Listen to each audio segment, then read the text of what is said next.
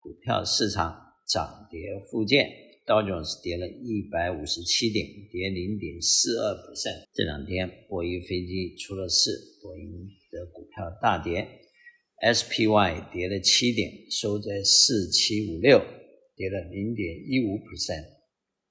Nasdaq 反而涨了十三点，收在一四八五七，涨了零点零九 percent，分别负零点四二、负零点一五和正零点零九 percent。欧洲方面，英国负零点一三，德国负零点一七，法国负零点三二。亚洲方面，日本正零点八，香港恒生负零点二一，中国上海正零点二。再来看一下债券市场，债券市场今天的利息是微微下挫的。以美国来说，十年债券啊、跌到四点零一，昨天大概四点零三。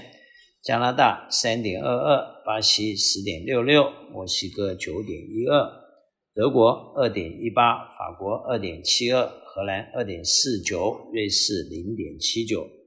亚洲，日本零点五七。新加坡二点八三，南韩三点三三，印度七点二二。国债方面，三个月还是最高五点三五，六个月五点二零，一年四点八一，两年四点三五，五年三点九六，十年四点零一，三十年四点一八。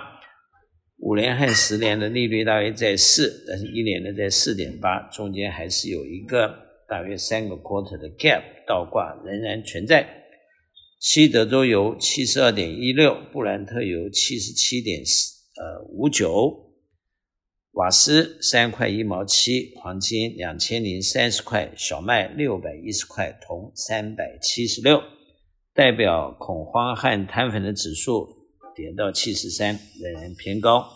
美元指数一百零二点五，美元兑人民币七点一一。美元兑日元一百四十四点五四，美元兑欧元零点九一。短短线的技术面来看，SPY 应该在四千六到四千八。长线目前呢看来是在四千三到五千两百。我是肖云祥，呃，电话七三九八八三八八八。投资人在目前还是要保持。比较谨慎的态度对待市场，市场不确定因素仍然非常的多。谢谢。